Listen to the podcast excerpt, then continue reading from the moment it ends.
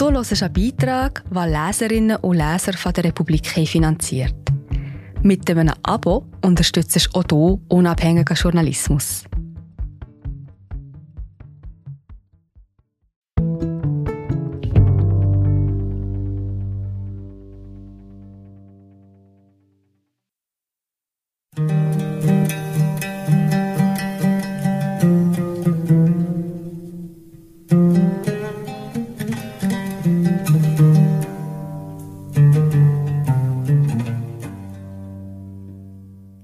Das Blut der Brüder.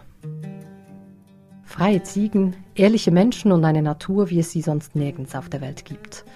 Die jemenitische Insel Sokotra sah bisher nicht viel vom Krieg, der auf dem Festland wütet. Auf sie warten andere Katastrophen. Auf Inseln Folge 2. Von Monika Bolliger, gelesen von Annatina Hess.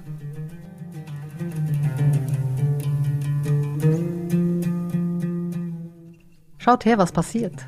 Der YouTuber Hayya Shubail bewegt seine Finger über die Baumrinde eines Drachenblutbaumes und glaubt ein Stück trockenes Harz hervor. Dann zerreibt er es über der Rinde. Unter seinem Finger bildet sich ein tiefroter Klecks. Das zinnoberrote Harz des Baumes heißt Drachenblut. Seit Jahrtausenden wird es als Färbe- und Naturheilmittel verwendet. Es gibt diesen Baum nur an einem Ort auf der Welt, auf Sokotra im Indischen Ozean. Eine verwandte Art wächst auf den Kanaren. Die fächerförmigen, ausladenden Baumkronen des Drachenblutbaumes sehen ein bisschen aus wie umgekehrte Wurzeln oder eine Ansammlung knochiger Finger, die in den Himmel ragen, bedeckt von einem grünen Blättermeer. Sokotra gehört zu Jemen, liegt etwa 350 Kilometer südöstlich des Festlandes und ist die größte Insel des gleichnamigen Archipels von vier Inseln, von denen zwei unbewohnt sind. Der YouTuber Shubail, der vom jemenitischen Festland stammt, hat hier eine Serie gedreht, mit unruhiger Hand gefilmte, atemlos geschnittene Videos inklusive Trailer und Musikbegleitung. Regelmäßig bittet er sein Publikum, die Videos zu liken und zu teilen, wie das aspirierende Social-Media-Stars überall auf der Welt halt so machen. Die Selfie-Kultur hat auch das abgeschiedene Inselparadies erreicht. Doch immerhin bietet uns Schubeil in Zeiten von Reisebeschränkungen eine virtuelle Tour. Sokotras Hochplateau mit den uralten Drachenblutbäumen filmt Schubail mit einer Drohne aus der Luft, die leicht erratisch über den Baumkronen herumsurrt, sodass beim Zusehen leicht Schwindelgefühle auftreten. Der Drachenblutbaum ist das Wahrzeichen von Sokotra. Sein tiefrotes Harz eine Inspiration für Legenden. Eine Erzählung besagt, der Baum sei aus dem Blut vom Kampf zwischen einem Drachen und einem Elefanten entstanden – Laut einer arabischen Legende entstand der Baum aus dem ersten Brudermord der Menschheitsgeschichte, dem Streit zwischen Kain und Abel. Dem el Achawain, das Blut der zwei Brüder, so heißt der Baum auf Arabisch. Sokotra ist ein einzigartiges Refugium für Flora und Fauna, die andernorts teilweise längst ausgestorben ist. Über 300 Pflanzenarten, die in Sokotra heimisch sind, gibt es nirgendwo sonst auf der Welt. Sechs verschiedene Vogelarten haben ausschließlich hier ihr natürliches Habitat. Dasselbe gilt für mehrere hundert Wirbellose. Keine dieser endemischen Spezies ist in den letzten hundert Jahren ausgestorben. Die uralte semitische Lokalsprache Sokotrisch ist Zeugnis einer intimen Vertrautheit der Inselbewohnerinnen mit ihrer Umwelt, auf die man für das Überleben angewiesen ist. Libellen, die den Weg zu sauberem Trinkwasser weisen, haben auf Sokotrisch sieben verschiedene Namen. Vögel auf der Insel haben keine Angst vor Menschen. Manchmal setzen sie sich sogar auf einen drauf, erzählt der belgische Süßwasserbiologe Kai van Damme, der regelmäßig auf Sokotra forscht. Konflikte in der Region waren neben Piraterie der Hauptgrund, weshalb der Archipel so lange isoliert war. Das mangelhafte Telefonnetz erschwert bis heute die Kommunikation der rund 60.000 Sokotris mit dem Rest der Welt. Bis zum Bau des Flughafens 1999 war die Insel zudem nur mit dem Boot zu erreichen und auch das nicht immer. Während der Monsunsaison ist die Passage meist zu gefährlich. Dann kamen internationale Umweltorganisationen, welche die Insel in Schutzzonen einteilten und deren systematische Erforschung vorantrieben. 2008 listete die UNESCO Sokotra als Welterbe. Mehr und mehr Touristen erkundeten Sandstrände, Wälder und Höhlen. Zeitweise kamen bis zu 5000 Besucherinnen pro Jahr, angelockt vom Versprechen einer einzigartigen exotischen Landschaft in paradiesischer Abgeschiedenheit. Und mit ihnen kamen neue Probleme. Die Zollbehörden von Sokotra konfiszierten plötzlich kiloweise Muscheln und Korallen von Ausreisenden. Geckos von der Insel und Setzlinge des Drachenblutbaumes wurden auf eBay versteigert. Und Bewohner fühlten sich von internationalen Organisationen übergangen. Stell dir vor, es gibt nicht einmal eine richtige Bibliothek auf Sokotra, auf der das ganze Wissen, das sie gesammelt haben, für uns zugänglich wäre, sagt Ahmed Omar, der von Sokotra stammt, dort als Touristenführer arbeitete und derzeit in Indien doktoriert. Viele ausländische Institutionen hätten nur die Natur erforscht, ohne sich für den Menschen zu interessieren. Ahmed Omar wünscht sich eigentlich nicht. Wir sind gerade wieder da.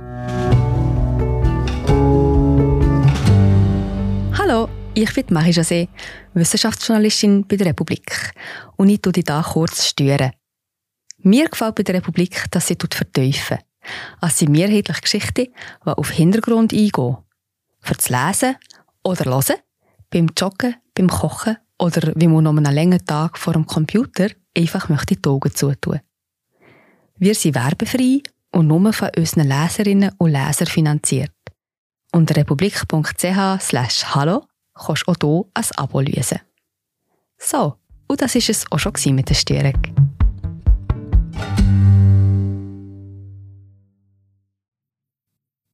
Nichts als das, was internationale Organisationen selbst propagieren – einen nachhaltigen Ökotourismus, bei dem die Bewohnerinnen einbezogen werden und davon profitieren. Wenn aber touristische Großkonzerne kommen, dann haben wir verloren, sagt er. Der befürchtete unkontrollierte Tourismusboom ist vorerst noch ausgeblieben. Zwei Katastrophen haben gewissermaßen für etwas Aufschub gesorgt. Mit dem Beginn des Krieges auf dem jemenitischen Festland 2015 brachen die Flugverbindungen und damit auch der Tourismus wieder ein. Und jetzt stoppte Corona die Flugreisen ganz. Damit versiegten auch sämtliche Einkünfte aus dem Tourismus. Immerhin hat die Pandemie die Insel dank ihrer Isolation bis jetzt nicht erreicht. Im Gegensatz zum Festland von Jemen sind hier keine Fälle von Covid-19-Erkrankungen bekannt. Auch vom Bürgerkrieg auf dem Festland blieb Sokotra weitgehend verschont, obwohl der Zuzug tausender Kriegsflüchtlinge von Festland manchmal für Unmut sorgt, wie ein Bewohner am Telefon berichtet. Der YouTuber Hayash Shubail redet nicht über den Krieg. Seine Mission die schönsten Orte Jemens zu bereisen und zu filmen, um eine andere Seite seines Landes zu zeigen als jene, die in den Nachrichten zu sehen ist. An einer Ladentür in Sokotras Hauptstadt Hadibu findet Hayash Shubail einen Zettel, auf dem der Besitzer eines verlorenen Portemonnaies gebeten wird, sich zu melden. Es soll eine große Menge Bargeld darin sein. Seht nur, wie gut und aufrichtig die Menschen hier sind, bemerkt der YouTuber begeistert. Er ist auch fasziniert, dass die Ziegen auf der Insel völlig frei herumlaufen, weil niemand stehlen würde und jeder wisse, welche Tiere wem gehörten. Ziegen sind in Sokotras jahrhundertealtem Ökosystem Neuzuzüger und gelten Umweltschützern als Schädlinge, weil sie sich nicht dafür interessieren, ob eine der Pflanzen, die sie gerade fressen, vom Aussterben bedroht sein könnte. Kleine junge Drachenblutbäume, die nur sehr langsam wachsen, werden manchmal von den Ziegen ganz verschlungen. Eine größere Bedrohung für Natur und Mensch kommt von oben. Joubals Videoaufnahmen zeigen zwischen den gesunden Drachenblutbäumen gespenstisch wirkende, umgeknickte Baumleichen. Sie sehen aus wie riesige graue Skelette. Das ist eine Folge der Zyklone, die in den letzten Jahren über die Insel hinweggefegt sind. Zwei kurz aufeinanderfolgende Stürme im November 2015 und drei weitere im Jahr 2018 haben für Verwüstung und Elend gesorgt. Forscherinnen vermuten, dass die ungewöhnliche Häufung der Stürme mit dem Klimawandel zusammenhängt. Hinzu kommt eine Art geopolitischer Sturm, der sich über der Insel zusammengebraut hat. Es begann nach dem ersten Zyklon 2015 mit einer scheinbar harmlosen humanitären Hilfskampagne der Vereinigten Arabischen Emirate für Sokotra, die den Inselbewohnern nach der Verwüstung wieder auf die Beine half und viel Dankbarkeit erntete. Die Emirate und Sokotra haben historische Verbindungen. Viele Sokotris leben und arbeiten seit Jahrzehnten in den Emiraten, um ihre Familien zu ernähren. Das BIP pro Kopf ist in dem reichen Golfstaat fast so hoch wie etwa in Deutschland. Der ersten Soforthilfe nach dem Sturm folgten emiratische Entwicklungsprojekte auf der Insel. Spitäler, Schulen, Straßen, eine Erweiterung des Hafens und der Ausbau eines eigenen Mobilfunknetzes. Heute hat man mit einer emiratischen SIM-Karte besseren Empfang auf der Insel als mit einer jemenitischen. Es häufen sich auch Berichte von Landkäufen durch emiratische Geschäftsleute und die Emirate sollen angeblich den Bau eines großen Ferienresorts auf der Insel planen. Wobei derartige Gerüchte mit Vorsicht zu genießen sind, werden sie doch gerne von Medien aus dem Dunstkreis Katars verbreitet, dem Erzrivalen der Emirate. Gesichert ist, dass die Emirate zeitgleich mit ihrem Infrastrukturaufbau damit begannen, auf Sokotra eine lokale Stellvertretermiliz aufzubauen, zu trainieren und auszurüsten, so wie sie es im Zuge ihrer Militärinterventionen im Jemen auch auf dem Festland im südlichen Küstengebiet taten. Ein Schritt zurück und ein Blick in die jüngste Vergangenheit zeigen, dass es den Emirati durchaus auch darum geht, wer am anderen Ende der arabischen Halbinsel an der Macht ist. Aber nicht nur. Ende 2014 hatte im Jemen ein Bürgerkrieg begonnen zwischen der schiitischen Houthi-Miliz und den Anhängern der international anerkannten Regierung. Einige Monate später stiegen die Emirate an der Seite Saudi-Arabiens in den Krieg ein, um den Einfluss des Irans zu bekämpfen. Die Houthi unterhalten Verbindungen zum Iran und bezeichnenderweise hat die saudische-emiratische Militärintervention ihr Ziel bis heute nicht erreicht. Die Houthi regieren in der Hauptstadt Sanaa mit eiserner Faust. Ihre Verbindungen zum Iran sind im Laufe des Krieges immer stärker geworden. Auf Sokotra gibt es allerdings keine Houthi. Die Rebellen aus dem Gebirge, die im Namen des marginalisierten Nordens des Landes eine Rebellion anzetteln, haben noch nie einen Fuß auf die Insel gesetzt. Hier geht es den emiratischen Herrschern um größere Ziele. Im Frühling 2018, kurz nach der Eröffnung des erweiterten Hafens, landeten emiratische Truppen auf Sokotra und besetzten vorübergehend den Hafen und den Flughafen ohne Koordination mit der jemenitischen Regierung. Unter internationalem Druck zogen die Emirate ihre Truppen im selben Jahr wieder ab. Die Saudis übernahmen die Kontrolle auf der Insel mit dem Auftrag, für Ruhe zu sorgen und die jemenitische Regierung zu unterstützen. Die Emirate behielten über ihre Stellvertretermilizen Einfluss im Hintergrund. Im Wettstreit mit Großmächten wie China oder Indien, mit den regionalen Rivalen Katar und der Türkei ziehen die Emirate eine geopolitische Spur durch die gesamte Region. Von Aden im Südjemen über den Suezkanal in Ägypten bis Assab in Eritrea oder Berbera in Somalia arbeitet der Golfstaat an einer maritimen Einflusszone. Bei der Kontrolle von Seewegen geht es um wirtschafts- und sicherheitspolitische Interessen. Mittendrin das kleine Inselparadies. Sokotra ist nach Aden die zweite jemenitische Station im Wettstreit um die Kontrolle der Seepassagen und Häfen der Region, sagt der sokotrische Journalist Abdallah Bet-An. Ich erreiche ihn auf einer WhatsApp-Nummer. Wir kommunizieren über Sprachnachrichten, deren Übertragung wegen der schlechten Internetverbindung auf Sokotra eine halbe Stunde oder länger dauert. Die Emirate, kritisiert Bet-An, hätten die Schwächung des jemenitischen Staates durch den Krieg ausgenutzt, um ihre eigenen Projekte voranzutreiben – Wegen der grassierenden Armut auf Sokotra hätten sie viele Leute mit Geld für sich gewonnen. Der Journalist Bad Ann wurde unlängst von Stellvertretermilizen der Emirate auf der Insel festgenommen und verhört.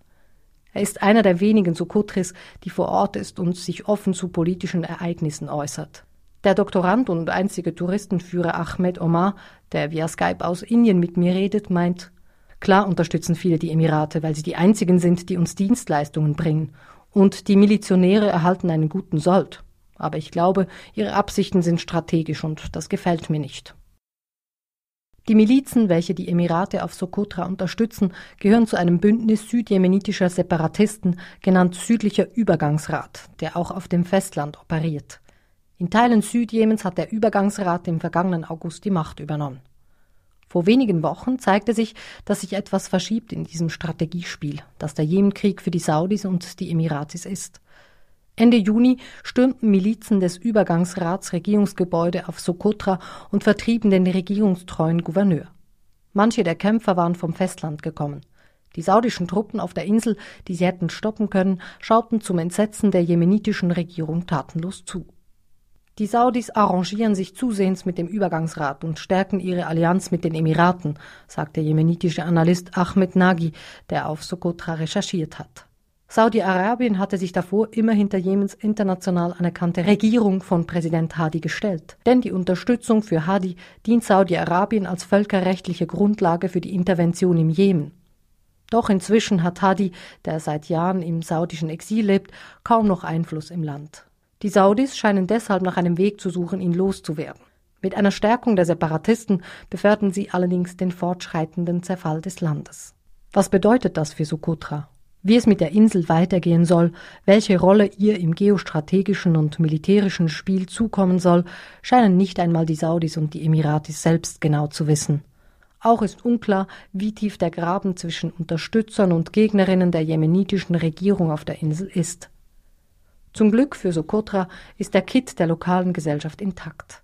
Der Analyst Nagy sagt, Konflikte würden hier traditionell durch Mediation gelöst, nicht mit Gewalt, was gegen eine Eskalation spricht. Der auf Sokotra spezialisierte Waldbiologe Ahmed Abdulrakib sagt, in Sokotra sind die Leute verbunden mit der Natur. Die Leute wissen, welche Tiere ihnen gehören, nicht wer die Insel regiert.